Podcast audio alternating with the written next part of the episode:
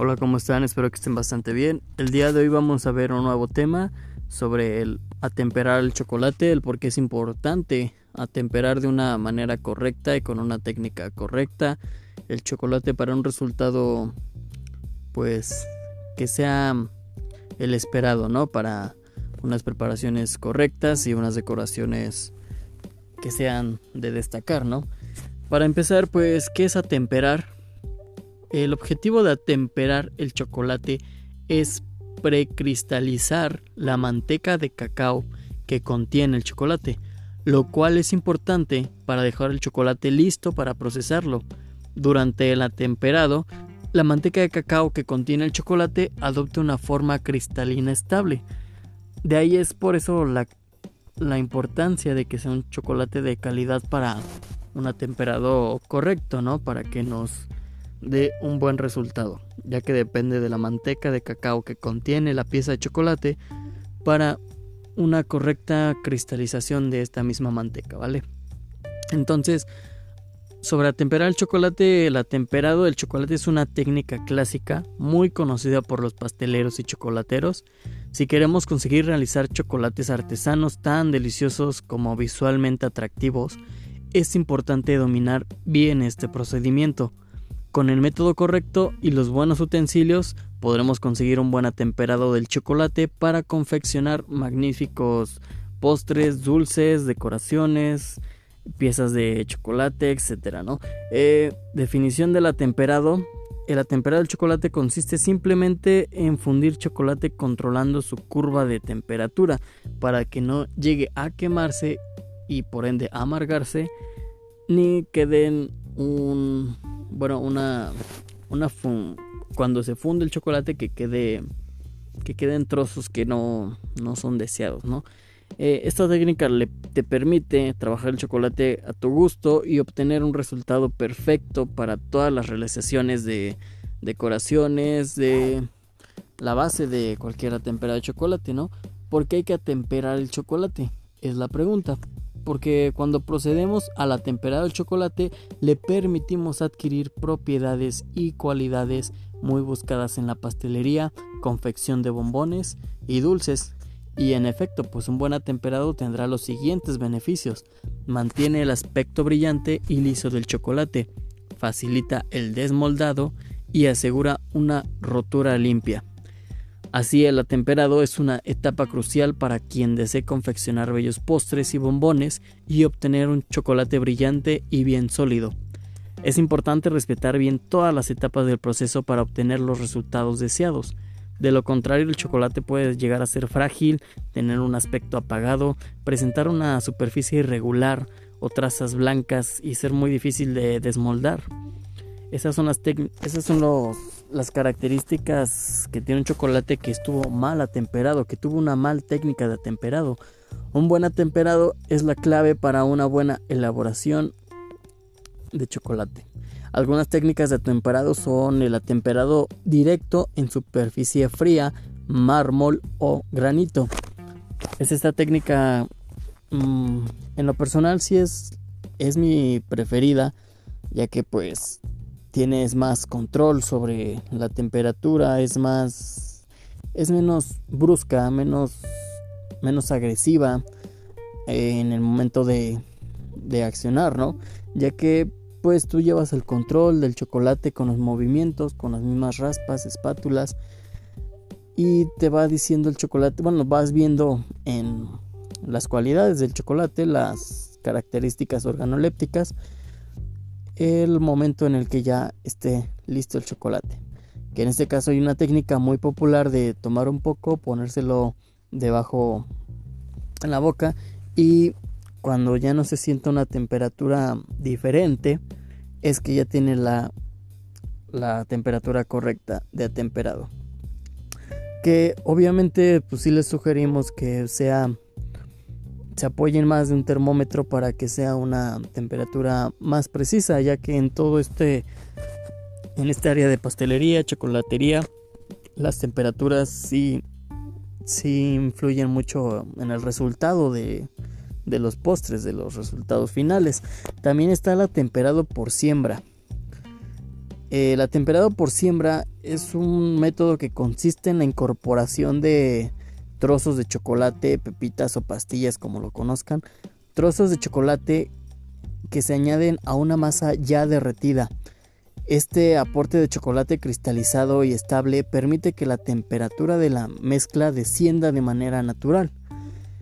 se incorporan pedazos de chocolate a, una, a un chocolate fundido que ya tiene la temperatura eh, este método no me gusta mucho ya que pues si no se hace correctamente puede llegar a presentar irregularidades el chocolate en cuanto a si te pasaste de trozos de chocolate ya no te da la temperatura para que se alcancen a derretir estos trozos y sobrepasas la temperatura y te queda un cristalizado irregular y, y no queda crujiente el chocolate, no tiene una rotura limpia se le llama.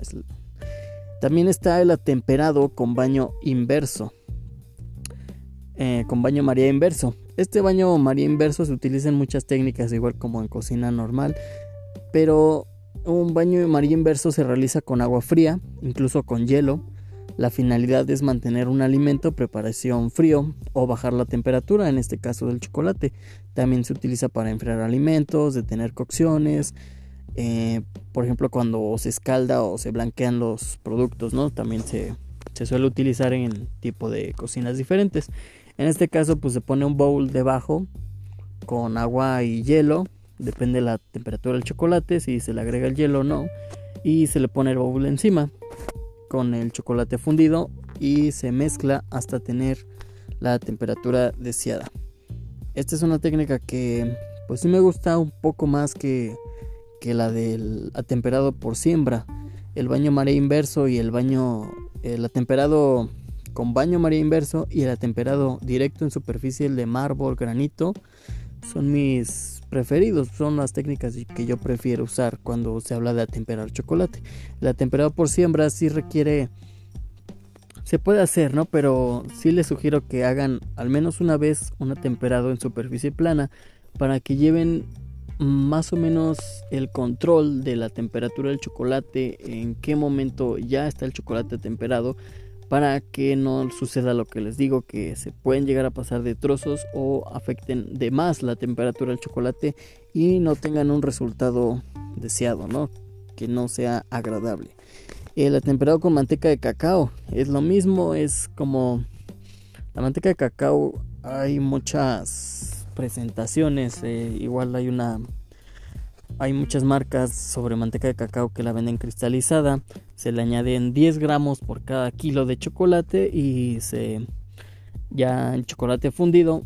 Esta manteca de cacao, estos 10 gramos, hacen el efecto un poco más rápido. Es igual, pero es igual de cuidado, ¿no? O sea, si, si se pasa un poquito más o, o agregas más manteca de cacao, pues sí puedes afectar tu producto y te puede llegar a quedar pues nada liso, ¿no? Te quedan así como algunas algunas imperfecciones en el momento de alisar o en el momento de hacer piezas de chocolate. No. Bien, entonces yo sí prefiero que practiquen primero el atemperado directo sobre superficie para que puedan practicar los demás atemperados, ya sea el atemperado con manteca de cacao, el atemperado con baño maría inverso y el atemperado por siembra. Siempre es mejor practicar el atemperado directo sobre superficie. Además que en lo personal sí considero que es el más, digamos, el más divertido, ¿no?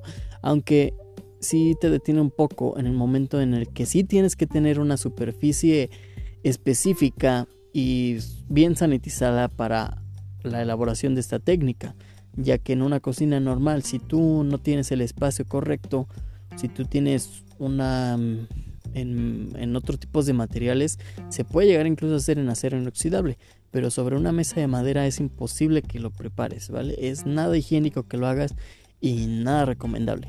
Si tienes una mesa de madera en, para tu zona de trabajo, mejor omite esta técnica y utiliza otras, ¿vale? Eh, lo mismo con la madera sucede. En tablas de picar, en mesas de trabajo es lo mismo. Prepares o no chocolates, no se sugiere ya el uso de la madera casi por estas imperfecciones que llega a tener la superficie de la madera.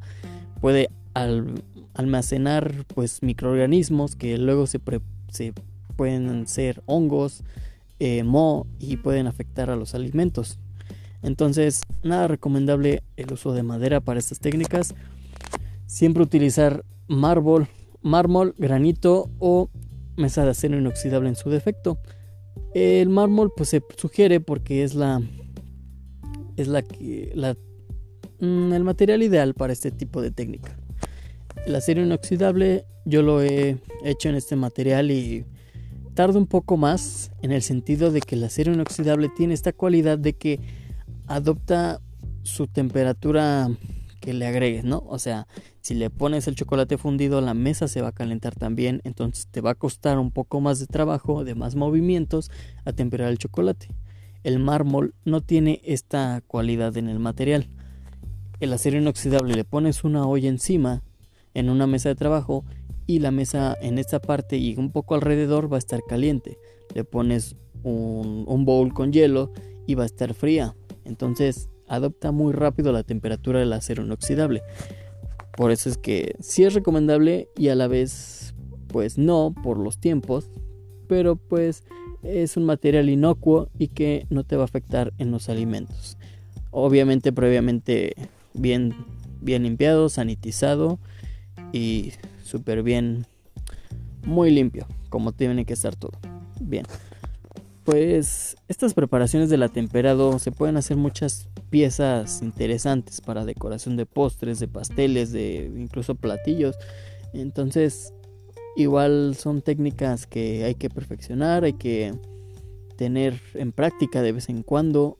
Son técnicas que cualquier cocinero eh, se sugiere que, que conozca, que practique, que domine, pues ya dependerá de cada cocinero si le gusta este, esta área de la chocolatería, pero en lo personal me gusta bastante. Es un, es un tema enorme de, de abarcar con el grano de cacao, los tipos de chocolates, eh, los tipos de grasas de la manteca de cacao. Es un, es un tema enorme el chocolate, ¿no?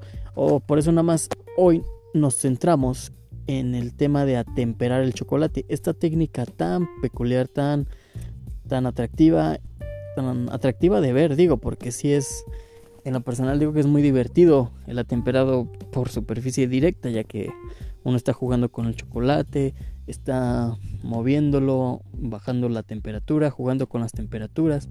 Entonces es una técnica que llega a ser divertida incluso y muy desestresante, muy calmante. Obviamente pues todo es a base de práctica. Tal vez la primera vez no nos quede tan bien, tenemos defectos y la segunda vez nos va a quedar mejor y la tercera, ¿qué tal si nos queda pues, perfecto? Entonces, todo se trata de práctica y error, como lo hemos dicho. Obviamente, si van a practicar una técnica por primera vez, les sugiero que hagan en pequeñas cantidades. Hagan unas cantidades de un cuarto de chocolate, por ejemplo, no hagan una, una pieza completa, un kilo de chocolate, obviamente para tu primer atemperado. Hay que empezar a practicar, ves tu resultado, ves tus errores, haces una retroalimentación y vuelves a hacer la técnica. Y en esta vez te quedará mucho mejor. Bien, pues hasta aquí lo vamos a dejar. Es una técnica que es bastante interesante. No les puedo explicar un poco más ya que lo demás sí necesitan de tener que, que tener apoyo visual para las correctas bases de técnicas de atemperado, vean un video de cómo atemperar chocolate y van a ver el tipo de superficies que manejan, el tipo de movimientos que hacen con estas espátulas. Algunos lo hacen lento, algunos los hacen tan rápido que ni siquiera se, se ven el movimiento de las manos. Entonces todo es práctica y error, ¿no? Pues hasta aquí lo dejamos, muchas gracias eh, y cuídense mucho. Gracias por tomarse el tiempo de escuchar este segmento.